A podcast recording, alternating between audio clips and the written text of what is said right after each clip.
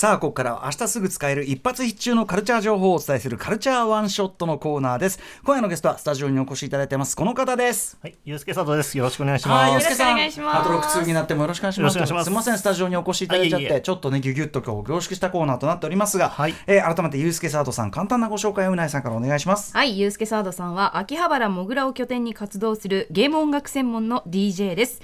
コロナ禍からブログサービスノートでゲーム評論を始め、短時間でサクッとプレイできて、内容はビシッと深いインディーゲームなどを中心に扱っています。さあということで、まあ、いつもあのゆうすけさんがお勧めいただくインディーゲームはどれもなんていうかなセンスなんかアイデアそのものにまずすごい秀逸さがあったりとかっていう感じで、はい。あのお話聞いてるだけでも楽しいしやるとさらにしかもあの割と手軽にできるものが多いんであ、そうですね。はい。はい。まさにカルチャーワンショットの日かなと思っております。ありがとうございます。さあということで、えー、ゆうすけさんね、えー、あれですもんね。飲酒系ゲーム特集なんかもはいやっていただいたんで、この時間帯ならよりね大手を振ってあ実際に飲酒,、飲酒しながらの、ねはい。ゲーム紹介なんかもありではないかという感じでございます。はい、ということで、えー、今回はあのゲームをねじゃあ一本ご紹介いただくということですね、はい。今回ご紹介いただくゲーム何でしょうか？はい。えー、錯覚を操れ、個人的2023ベスト謎解きゲーム、ビューファインダーです。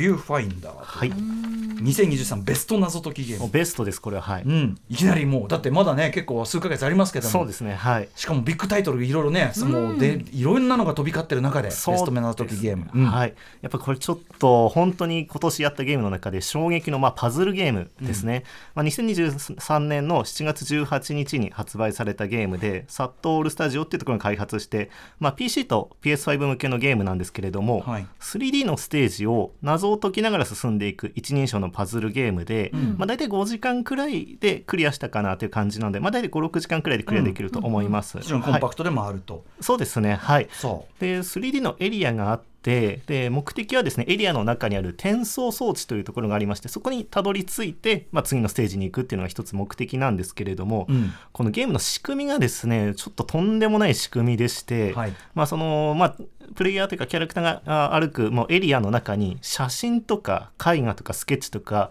いわゆるこう二次元のものが落ちているんですね写真、うんまあ写真が中心なんですけれども、はいそれがですねいわゆるこうゲームの中で見える景色の中にかざすと、うんそれが実体化する具現化するっていう仕組みが、えー一番の特徴となっておりまして、はい。これですねいわゆるこう写真がエリアの中に落ちているわけですね。うんうん。で、えー、とそれを拾ってで、えー現実、まあ、そこ歩いている、まあ、世界にちょっとかざすんですね。はい。例えばこう今画面もねちょろっと拝見してますけど、はい。橋がかかってないはい。ところがあるとしたら、その橋のなんか写真みたいな白黒の写真があって、はい。それをちょうどいい角度そうですそうです。はい。でかざすとそこに橋がかかる。具そうなんです。現化する。そうなんです。具現化するっていうのが一番の仕組みで。かかるというかそのその絵絵の世界がこうなんていうかな、うん。うんその絵の世界に入るっていうかな。そうですね。もう本当に写真のそのまあ遠近法じゃないですけれども、まあ、遠くにあるものはやっぱり写真の中で小さく見えるから、うんうん。現実の世界にこう、まあ、貼り付ける現実を上書きするような形で、うん。その写真の景色が、まあ、小さいものは小さく写るんですけれども、うん。ただ実際にそこからあの動かないわけじゃなくてその小さいもの遠くに写る小さいものまでちゃんと歩いていけるように、うん。その写真の中の世界がもう実体化するっていうのが一つ特徴なので、はい。あここは現実で例えばさっきおっしゃったようにここはちょっと崖があるとか、うん。ちょっとここ先に行けないなっていうところを、うん。こう写真を使って何らかの写真を使っていわゆる足場のような形で具現化する。はい。そうするとそこを通ってこう先に進むっていうあのすごくプレイしてて不思議な体験というねか、ちょっと気持ち悪いくらいのうん。こう変な体験がこれが面白くて。あの道もここ行き止まりじゃんなんだけど、絵はがき拾ってやったらその先のところにぐーっとこう入ってだから何ですかね現実感こう自分が今現実と考え感じてる 3D 空間が、なんだろうちょっとうまく原稿ができないけどめくれて、めくれて、はい。別の二次元と思ってたところにだからその自分の次元感覚がこうぐいっとこうねじれて、そうですね。別の次元に行くみたいな。これ、これたね体感。これただ一番感覚と近いのは実はうないさんも僕も即座に、あの違う違うタイミングで話してたんだけど言ったのはゴロゴワっていううんパズルゲームがあって、はい。絵本の世界にどんどんどんどんはい入ってて、まさにその位相がどんどんどんどん奥に行ったり手前に来たり。ゴロゴワもちょっと感じるけどもそ,、ね。れをさらに 3D 空間化したかというか、そうですね。はい。あれは 2D 的なね世界だったけど。そうですね。もうゴルゴワもやっぱりこことここをつなげたら新しい世界が出てきたっていうような感じですけど、これもまさにそうでやっぱりこう写真をこうかざすとあのやっぱり気持ち悪いのはその裏にあったはずの現実がもうなくなっちゃうんですよね。うんうんうんだからここ裏にあったよなっていうのも完全に写真の形真四角に切り取られて、ええ。そこに写真の中の世界がベターっと上書きされて、うん。それを利用して先に進むっていうのが本当にもううん今体験したことがない仕組みですし、はい。しかも一見こう陽光そのさなんていうのかなこうね明るいさこう庭園みたいなんでそうですねはい。ごいこう気持ちいい空間なんだけど、うん。まあ人っ子一人いないとこうそうまあですねはい。まあインディーゲームなんでこうやっていくから、うん。なんだろうやっぱ悪夢の中を歩いてるっていうか僕こういう感覚すごい好きなんだけど。うん。永遠に続くそう感じが。そうなんか夢な感じもあって。確かに。これストーリーとかは一応あるんですか？ストーリーもですね、あのまあ、そんなに濃くないですけど、確かにあって、まあ、あのどっちかというと、まあ、シミュレーション世界を、まあ、そのプレイヤーというか、主人公が体験している、まあ、そのそれもなんで体験してるかっていう理由があるんですけれども、まあ、ちょっと風刺的な話というか、はい、もありますので、そこがあることで、また一つモチベーションにはなりますね。ゴロゴワもそれこそね、あはい。のセリフこそないけど、実はすごい戦争とか、うんあれが出てきたりとかねありましたもんね。これはね、はいさすがユウスケさんっていうかめっちゃ面白そう。ありがとうございます。絶対やりますわ、これ。嬉しい。これ PC と PS5 でできるんですそうですねね。はいえー改めてタイトル言いますね。はいビューファインダーというゲームです。ビューファインダー。はいえーということで残りの時間でもう一個ちょっともう一個、ね、はい、いきます。うん行きましょうかはいえっ、と、もう一つですね、えー本当に2分くらいで説明が終わるゲーム。簡単なゲームはい、うんえーバラと椿、お豪華絢爛版です。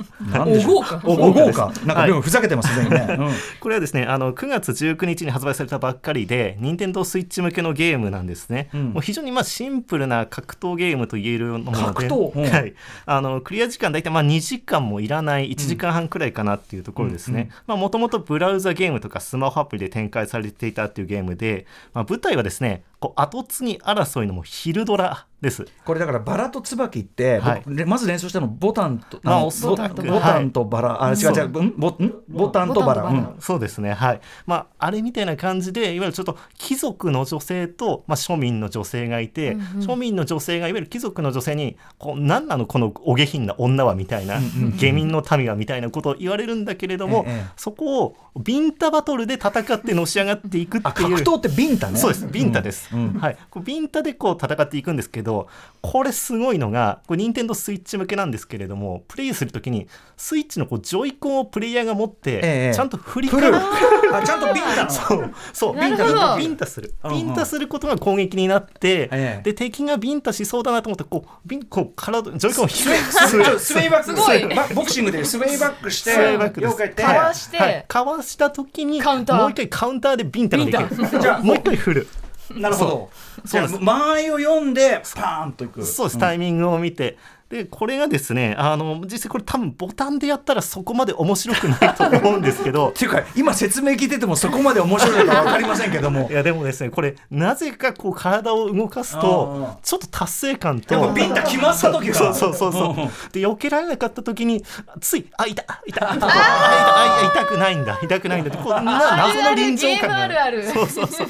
あるんですよへねそうなんです。これがですねちょっとまあ明らかに内容はちょっとふざけてるんでですけれども、やっぱりですねこう、ま、なんていうかゲームってやっぱこういうのでいいんだよなっていう気持ちがすごくあの、ね、複雑に考えるのもいいけど、これくらいなんか単純でバシッとしてるくらいのゲームの方がやっぱ楽しいなっていうのをちょっと思い起こさせてくれたゲームですね。なるほど。はい。ボタンと椿お豪華絢爛版あばごめんなさいボタンとバラじゃないバラと椿バラと バラと椿お豪華絢爛版、はい。えー現在発売中。これは任天堂スイッチ向けとなっております、ありがとうございます。さすがゆうさすけさん。さすがの。ワンショット向きの。ワンショット向きゆうすけさん、えっ、とお知らせことなどぜひ。あはい。そうですね、はい、あの私、SNS やってたり、まあ、DJ やってたりするので、はい、あのユースケサドっていう名前でやってますので、あの検索して見てみていただければと思います。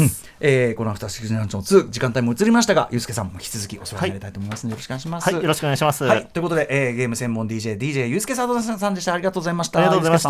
はい。あ明日のこの時間は、えーライブダイレクト、えー週1になりましたということで記念すべきアフターロック2第1回のゲストはアトロック1でもトップバッター務めていただきましたラッパーシンガーシンガーソングライターそして社長、えースカイハイさん登場です